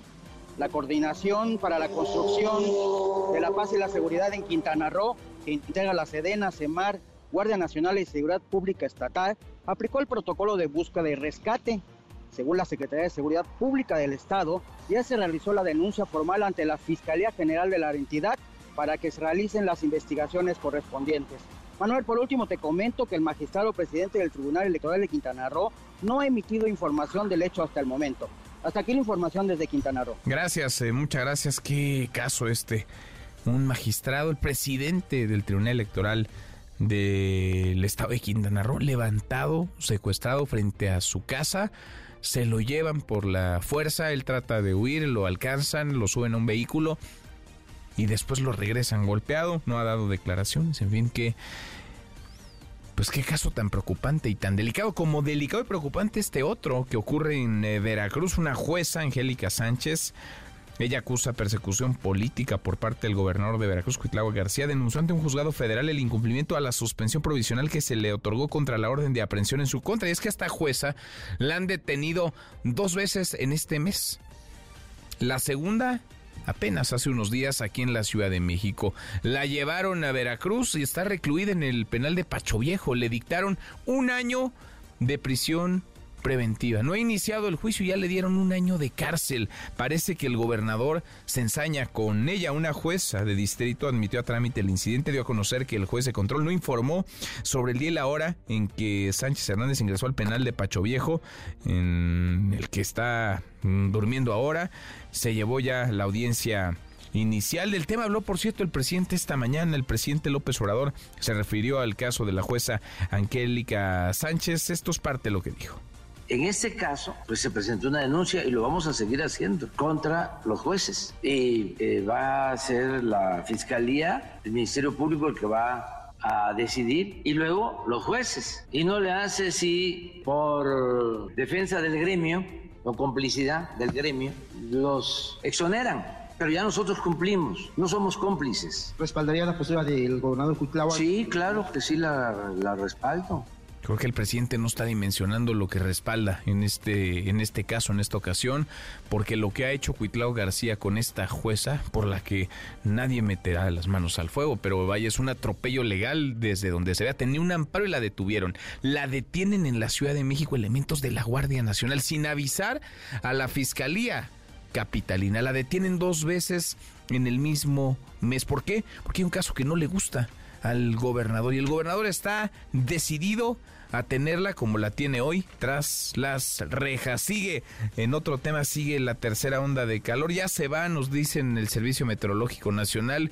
Se irá diluyendo poco a poco y hacia jueves, viernes de esta semana irá bajando, se irá disipando, pero este martes se registran temperaturas máximas superiores a los 45 grados centígrados en al menos nueve entidades del país, nueve entidades del país. San Luis Potosí, Nuevo León, Coahuila, Campeche, Sonora, Tabasco, Tamaulipas, Veracruz y Yucatán. Juan Carlos, eh, Juan Carlos Alarcón, eh, ¿qué pasa? ¿Una balacera, un asalto? Cuéntanos, Juan Carlos, buenas tardes.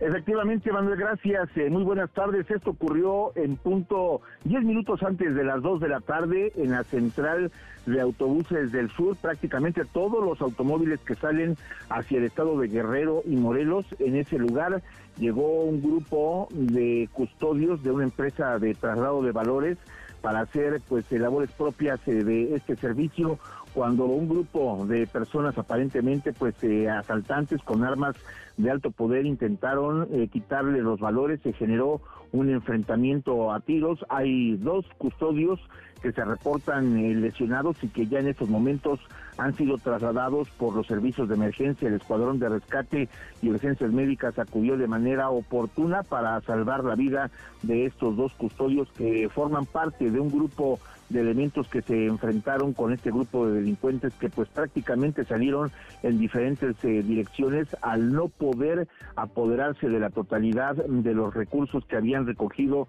estos eh, custodios de seguridad privada. Ya estaban por retirarse cuando ocurrió este enfrentamiento a balazos. Afortunadamente, Manuel, y de acuerdo a los reportes preliminares que da la Secretaría de Seguridad Ciudadana, no hay más personas lesionadas, es decir, que no hay usuarios, alguna otra persona que estuviera en ese lugar que haya resultado con algún impacto de bala, solamente los custodios que se enfrentaron directamente con estos delincuentes que como te comento pues eh, eh, siguen siendo eh, motivo de búsqueda por parte de las autoridades y se activaron precisamente pues los cercos virtuales con las cámaras del C5, también con las cámaras de videovigilancia de la central de autobuses del sur que se ubica sobre Paseo de Tasqueña, sobre Avenida Tasqueña, están siendo localizados tratando de ser ubicados y reconocidos los delincuentes que participaron en esta en este asalto, intento de asalto en la terminal de autobuses del sur. En este momento se está desalojando a todas las personas de los pasillos de la terminal de autobuses. Habrá algunos retrasos en las partidas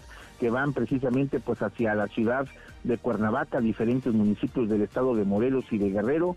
Deberán esperar algunos minutos en los que en los que los servicios periciales de la Fiscalía Capitalina lleva a cabo eh, la recolección de algunos indicios balísticos que quedaron esparcidos en los pasillos de la terminal y también las entrevistas que la Policía de Investigación ha comenzado a realizar a los compañeros de los custodios que todavía permanecen en la Central del Sur para verificar precisamente pues cuáles son las condiciones en las que se generó este asalto y cómo es que sabían los eh, mismos eh, pues sospechosos que llevarían a cabo esta jornada de recolección de valores de algunas de las empresas de transporte foráneo. Esta movilización continuará en los próximos minutos hasta en tanto concluyan estas primeras diligencias. Aquí lo importante señalar del caso es que no hay no hay usuarios lesionados, salvo los dos custodios que resultaron heridos en este enfrentamiento. Bueno. Manuel, el reporte. y entonces están dos custodios eh, lesionados, Juan Carlos, no hay, digamos, eh, no, no, hay civiles, no hay usuarios eh, que hayan recibido algún, algún balazo, que estén reportados como lesionados, pero tampoco hay detenidos. No, no hay detenidos. No hay detenidos. No, no hay personas que, que hayan sido detenidas en el momento. Recordemos que la terminal pues tiene presencia de policías eh, de las corporaciones privadas, algunos de ellos no están armados, pero aquí lo importante es que también pues se llegó la Guardia Nacional, dado que es una área federal, de inmediato pues también activaron un protocolo de búsqueda que está siendo coordinado por el C5 de la Ciudad de México, tratando de buscar por otros perímetros cercanos a la zona de Tasqueña, por ejemplo, la colonia Paseos de Tasqueña o Paseos de Churubusco, que son, digamos, las más cercanas para verificar si en alguno de esos puntos huyeron en alguna motocicleta, en algún vehículo, puesto que nadie vio precisamente en qué se retiraron estas personas. Gracias, Juan Carlos, muchas gracias. Muy buenas tardes. Muy buenas tardes. Deportes con Alejandro Orbañanos. Alejandro Bañanos, Alex, qué gusto, qué gusto escucharte. Ayer platicamos de la salida, el despido, lo corrieron después del desastre de juego contra Estados Unidos a Diego Coca. Eh, llegó ya Jaime Lozano, ¿cómo estás, Alex? Buenas tardes. Eh, qué gusto saludarte, Manuel, desde una calurosa ciudad de Houston. Escuchaba atentamente el tema de la, la, ola de calor y lo que pasa en México. Aquí no estamos pero nada atrasados, 39 grados, ¿eh? 39 grados, una completa locura lo que, lo que vivimos, pero contentos porque sí ha relajado un poco el ambiente esta situación, esta decisión. Eh, habían sido días muy, muy pesados a nivel eh, quejas de jugadores por la logística, no estar del todo de acuerdo con eh, el planteamiento de Diego Coca, a nivel administrativo, a nivel afición, que bueno, registró la entrada más pobre en la historia, yo creo, de la selección mexicana. Y esta decisión al menos ha cumplido en este primer día con la misión de apagar los fuegos, de, de meter cierta calma. Los jugadores hoy tuvieron día libre, se, van a, relajar, a recargar pilas, a distraer, a, a buscar un poquito alejarse de toda esta presión que vivieron en la última semana. Y llegará esta noche Jimmy Lozano, saldrá proveniente de, Guadalajara y llegará alrededor de las 8 de la noche aquí, tiempo de Houston, para ya presentarse con su plantel y ahora sí, de inmediato, mañana comenzar a trabajar, comenzar a eh, buscar recuperar algo del tiempo que, que, se perdió y recuperar algo en este verano. Yo creo que ganando la Copa Oro, si bien el fracaso eh, ya está consumado en Nation League, ya incluso costó cabezas, creo que, que si arranca este proceso Jaime Lozano, si la, digamos, eh, forma en la que se quiso corregir el rumbo termina resultando en un título de Copa Oro, creo que puede ser un saldo positivo al final, porque se realizaron modificaciones a tiempo, porque se fue lo que de alguna manera estaba haciendo daño. Y estamos hablando de que comenzaría un nuevo proceso ya con mucho ánimo y con muy buenos resultados. Veremos qué es lo que pasa hasta el otro lado de la moneda. Si contra Honduras no se saca un buen resultado y se pierde el día domingo, Manuel, pues muy temprano para Jaime Lozano comenzarán los mismos cuestionamientos y este entorno de selección que realmente es muy pero muy difícil. Qué bronca, qué, qué bronca porque si no hay no hay tiempo, todo el mundo está desesperado, pero tampoco hay organización y, y se necesitan urgen los los resultados porque además de lo deportivo es lo anímico, ¿no? Me imagino los jugadores han de no han de saber ni qué está pasando, Alex. No, es, que imagínate, de repente se habla de un nuevo presidente, de repente de un nuevo director deportivo, pero ese director deportivo ya no está y llega Duilio Davino, que es el único que se mantiene, y mientras Diego Coca empezó a convencerlos y empezaron ellos a arropar a su técnico diciendo, pues es que este es un proceso, hay que darle tiempo, eh, despertaron un día y así nada más ya tenían otro nuevo técnico, o sea, sí a nivel eh, jugadores, a nivel estructura, es un tema que tiene a todos en incertidumbre y a los propios jugadores, me imagino, pues les debe de pasar por la cabeza que cómo ellos van a dar los resultados siendo los máximos responsables, de eso sí no lo vamos a quitar, si a nivel arriba de ellos la estructura es un, desastre pues total. Entonces, pues me parece que, que esto va a depender mucho de los resultados. Conoce a los jugadores, Jimmy Lozano viene muy ilusionado, pudimos platicar con él eh, fuera de micrófonos y está ilusionado, está motivado se cree capaz de sacar adelante esta situación. Ojalá que así sea, porque es un técnico mexicano y, creo que son pocas las oportunidades que reciben y esta es una muy buena para él. Ojalá, ojalá. Oye, Alex, ¿hay, hay fútbol europeo de cara a la Euro 2024? Correcto, se están jugando ahorita partidos de, clasificación rumbo a la Eurocopa. Eh, Austria que le va ganando a Suecia, en otros resultados eh, por ahí sorprendentes. Bueno, Portugal hace unos minutitos acaba de anotar 1 por 0 contra Islandia, gol al minuto 92, por lo tanto estará sacando ya la victoria. Moldavia que le está ganando 3 por 2 a Polonia y Noruega que venció 3 por 1 a Chipre. Ahí están un poquito de los resultados de estos momentos. Eh, España que tiene que, recuperar cuando tenga la oportunidad de volver a jugar esos partidos. Países Bajos tiene que volver a, apretar el acelerador porque está en la cuarta posición. Eh, mismo caso de Italia. Eh, la situación de Polonia, que con este resultado se estaría condicionando muchísimo. Así que de ahí va, de a poco va la clasificación rumbo a la Europa que se juega el próximo año, Manuel, y es un, torneo muy, muy importante. así que me parece que esta clasificación va a marcar mucho lo que será para el 2026 el camino para todas las elecciones europeas. Sin duda, Alex, los escuchamos en un rato más. Estamos pendientes, Manuel. Un fuerte abrazo. Abrazo grande, Alejandro Orbañanos. Lora con 37 pausa. Antes una vuelta por el mundo de la mano de mi tocayo Manuel Marín. Y volvemos, hay más. Internacional. Será el próximo 14 de agosto cuando inicie el juicio en contra del expresidente de los Estados Unidos, Donald Trump, por el caso de los documentos clasificados que ocultó en su casa de Florida y por el cual lo acusan de 37 cargos federales. Sin embargo, es solo uno de los cuatro casos en su contra, entre ellos la investigación por el asalto al Capitolio. De ser declarado culpable en al menos alguno de estos, y aún pisando la cárcel, Trump podría ser nuevamente presidente de los Estados Unidos. Sigue a contrarreloj la búsqueda del sumergible que realizaba una expedición a los restos del Titanic en el fondo del mar. Los tripulantes tendrían provisiones para cuatro días. Sin embargo, el oxígeno podría terminarse pronto, por lo que los equipos de rescate deben encontrarlos lo antes posible. Es la voz del contraalmirante John Mauger, guardacostas de los Estados Unidos. La ubicación de la búsqueda es aproximadamente de 900 millas al este de Cape Cod. Es una profundidad de agua aproximada de 13.000 pies. Es una zona remota. Es todo un reto para llevar a cabo la búsqueda en esta zona remota.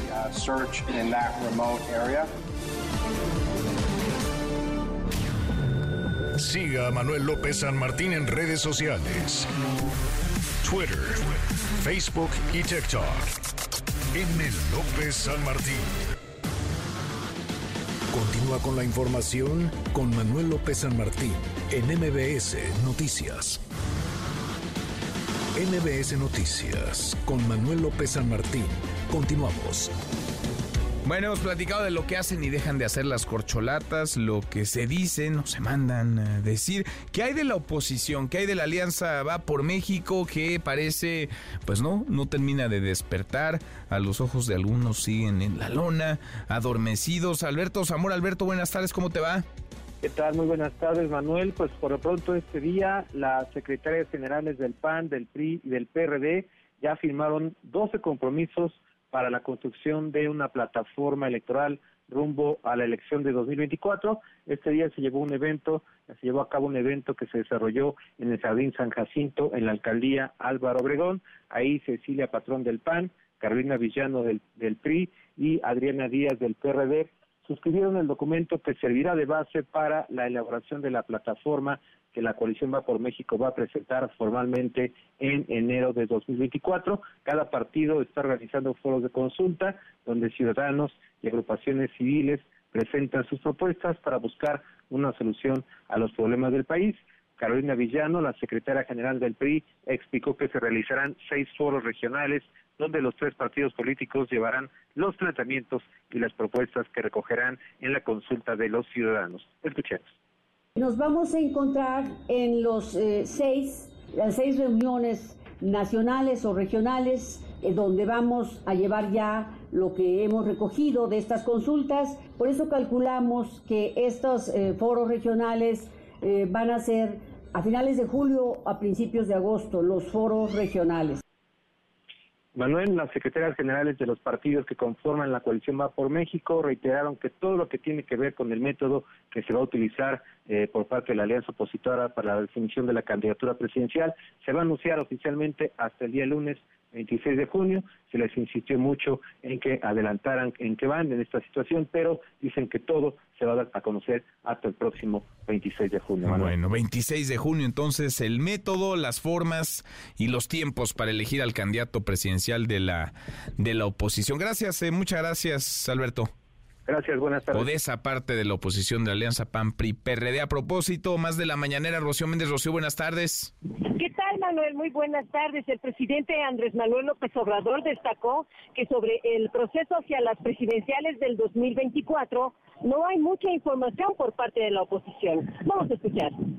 No dicen nada de lo que está resolviendo el bloque conservador. No hay nada de los aspirantes no se conoce sobre su método de elección, si va a haber encuesta, no va a haber encuesta. Dijeron que iban a definir un procedimiento, sí, pero ya llevan 15 días diciendo lo mismo y todavía no aclaran. Y hay como 50 aspirantes, no dicen nada. Salió Krill a decir que estaban unidos porque nosotros llevamos a cabo prácticas corporativas, ya estoy viendo que el aparato del PAN está apoyando a, a Krill y están queriendo hacer a un lado a los demás, ¿no? No, no, no pueden hacer a un lado a Xochitl ni a Lili Telles, todos tienen derecho.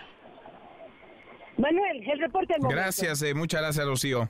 Buenas tardes. Todos tienen derecho, dice el presidente, abogando por Lili Telles y Xochitl Galvez. Algunos piensan presidente incluido, que hay una cargada para favorecer en el PAN al menos a Santiago Krill. Bueno, recorríamos ya el país con las actividades de las eh, corcholatas, Marcelo Orada en el Estado de México, al igual que eh, Ricardo Monreal, eh, Manuel Velasco en el Estado de Nuevo León, Claudia Sheinbaum en Hidalgo, un evento, tuvo un evento muy grande en Pachuca, Hidalgo, este, este mediodía.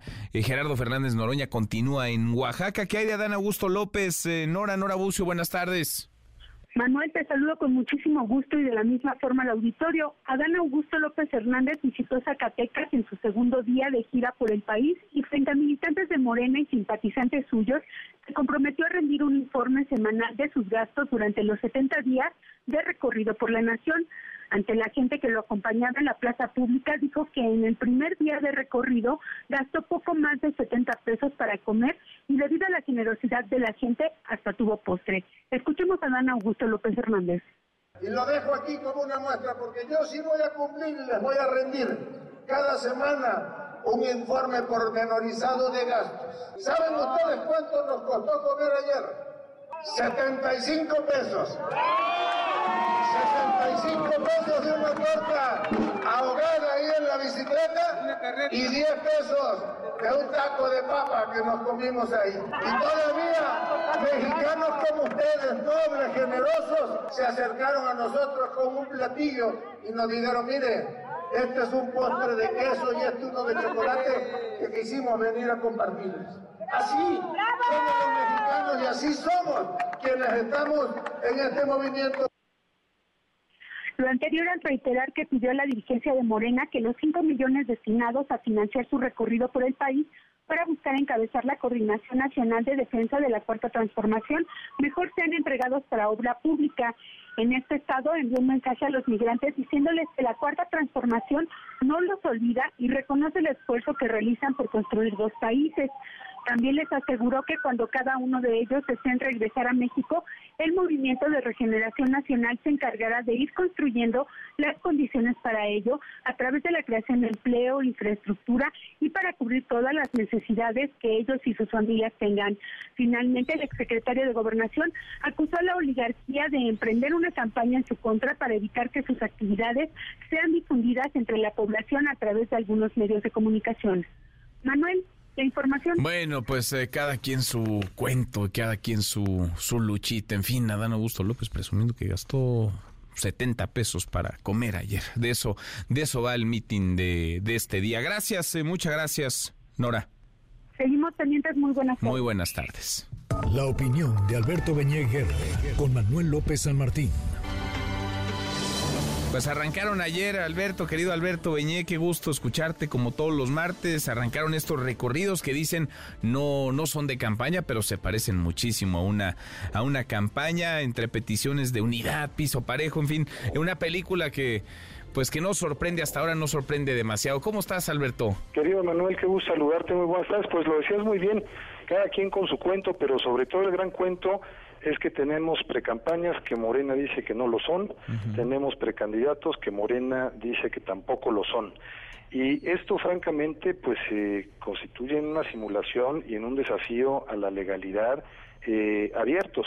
Eh, quisiera nada más decir, porque a veces se nos olvida lo que dice la ley.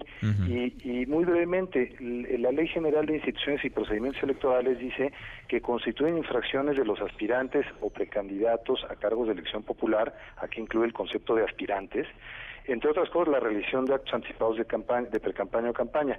Y luego dice, los precandidatos a candidaturas o aspirantes a cargos de elección popular que participen en los procesos de selección interna convocados por cada partido no podrán realizar actividades de proselitismo o difusión de propaganda por ningún medio antes de la fecha de inicio de las precampañas, que deben ser a partir de la tercera semana de diciembre. Y dice, la violación a esta disposición se sancionará con la negativa de registro, Manuel. Entonces, mm. estamos en un ejercicio de simulación en donde se viola flagrantemente la ley, pero bueno, pues le cambian las palabras y les parece que con eso queda todo resuelto. Sí, porque van reescribiendo, ¿no? La legislación electoral. Tú la conoces muy bien, Alberto. ¿Qué hay del dinero? Porque eh, parte de lo que se puso sobre la mesa durante el registro la semana pasada de los aspirantes es que a cada uno le tocarían 5 millones de pesos para estos eh, recorridos, para esta campaña que no es campaña, pero se parece a una, muchísimo se parece a una campaña. Adán Augusto López renunció, por ejemplo, a esos 5 millones de pesos y decidió donar ese dinero, pues que no era de él, pero él decidió repartirlo a dos comunidades marginadas, una en Veracruz, la otra en, Guerrero. ¿De dónde sale ese, ese recurso? ¿De quién es ese dinero y ante quién tendría que justificarse? Pues precisamente como ya estamos instalados en la ilegalidad total, eh, porque dicen que no son precampañas y porque todavía no es el plazo para ellas. Entonces estamos en una laguna, en un vacío eh, eh, de normatividad tremendo, porque una precampaña está regulada y establece que los precandidatos que participen deben entregar informes de gastos, deben enfrentar ciertas restricciones para la contratación de medios de comunicación, etcétera, etcétera. Nada más que como no es precampaña, según ellos, entonces no están obligados a nada frente a la autoridad. Eh, y supuestamente esto lo está regulando el partido internamente, pero en realidad eh, la autoridad pues debería eh, intervenir, hacer valer la norma porque pues estamos de verdad en una situación en la que están haciendo literalmente lo que quieren y me parece muy delicado porque ahora lo que va a ocurrir, como ocurre cuando alguien viola la ley sistemáticamente e impunemente, pues otros dicen, ah, pues yo también lo voy a hacer. Entonces, como sienten los partidos de oposición que ya las corcholatas le están ganando mucho tiempo, pues ahora los partidos de oposición quizá anuncien y arranquen con su proceso interno el 26 de junio, como habían dicho, y entonces ya todo el mundo estaría instalado en la ilegalidad. Así es como vamos. Y bueno, pues por otro lado, yo lo que creo es que en este filo tan delgado por el que están transitando, además de la parte legal, está la parte política.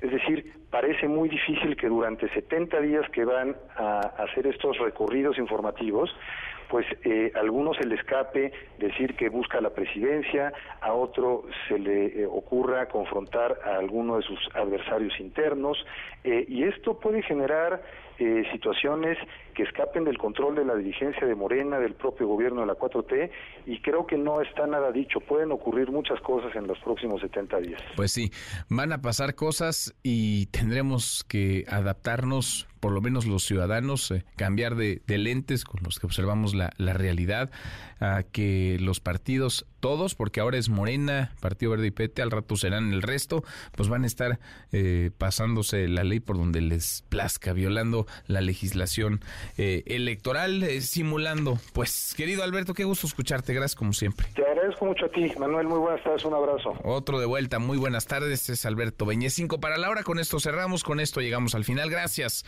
muchas gracias por habernos acompañado, soy Manuel López San Martín, se quedan con Nicolás Romay y todo su equipazo, nos vemos como todas las noches a las 10 por ADN 40 y acá nos encontramos mañana, mañana que será tarde de miércoles, pásela, pásela muy bien, ya casi es viernes. MBS Radio presentó Manuel López San Martín en MBS Noticias.